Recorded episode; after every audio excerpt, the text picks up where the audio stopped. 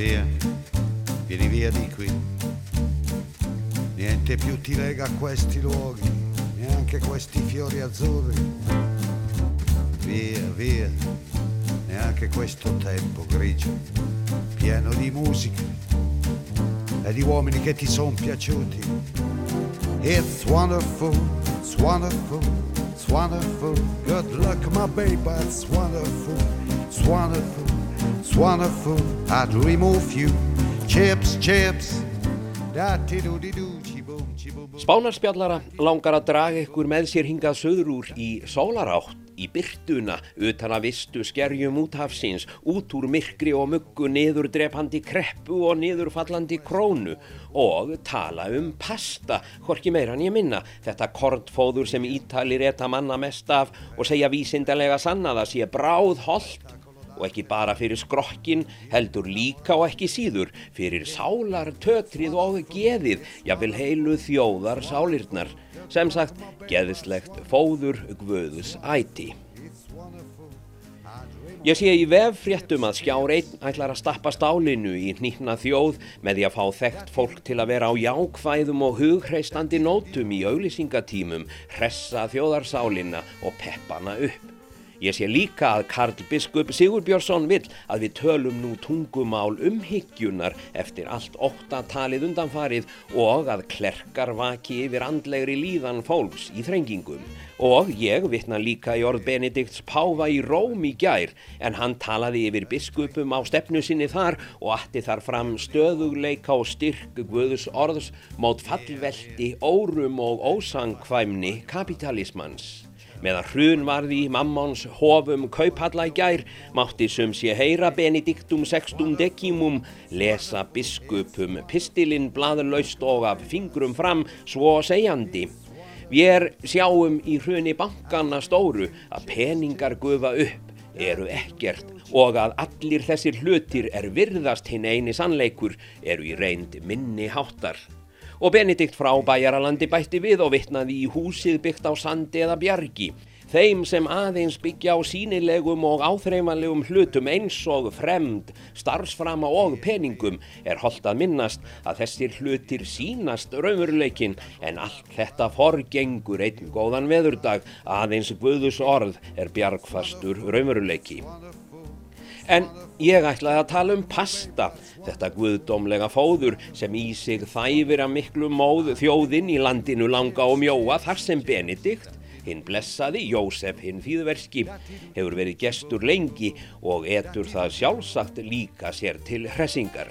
Hér sögur á spáni þýðir orðið pasta ekki aðeins ítalst pasta, heldur líka deig, smákaka, krem, spjaldutanum bók, upplag eða skaphöfn manns og síðast en ekki síst í götumáli peningar, monningur, öyrar og því ekki úr vegi heldur að tala um pastað í dag.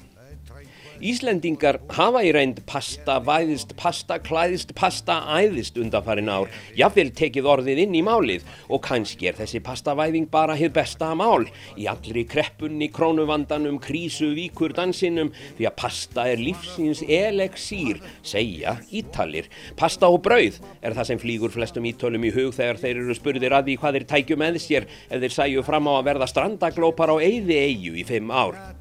Svo sagði minnst ákvæmst í niðurstöðum kannunar sem Assolatti samband ítalskara mjölkurvöru framlegenda létt gera nýlega. Kanski ekki kyn því að Ítalir eiga auðvitað heimsmet í áti á pasta. Það líður ekki sá dagur að þeir smakki ekki á því í einhverji mynd og háma í reynd í sig 28 kíló hver árlega. La pasta, svo sem þeir segja, er hluti af miðjarðarhafsmataræðinu eins og ólífuoljan, fiskurinn, belgjurtirnar og vínið og talið bráð hold. Næringarfræðingar á Ítalíu mæla með því það sé ekki aðeins allra meina bót fyrir kroppin heldur einnig sálarlífið, dragi menn upp úr dýfstu geðlægðum og öðrum skúmaskotum sálarinnar.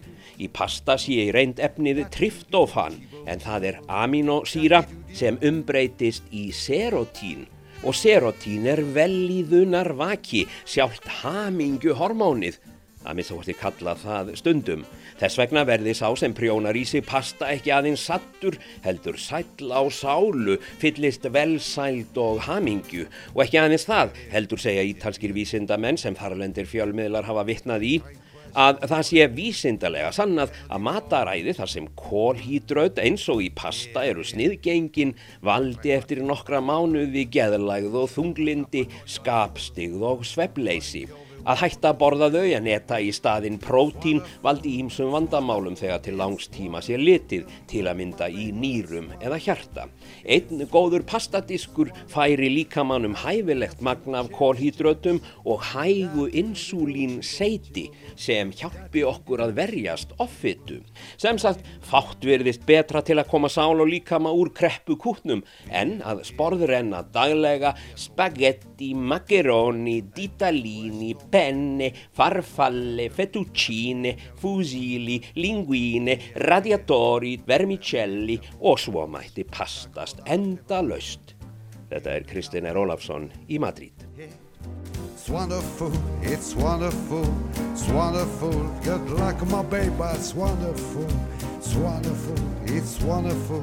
I dream of you, chips, chips, chips. Da-dee-doo-dee.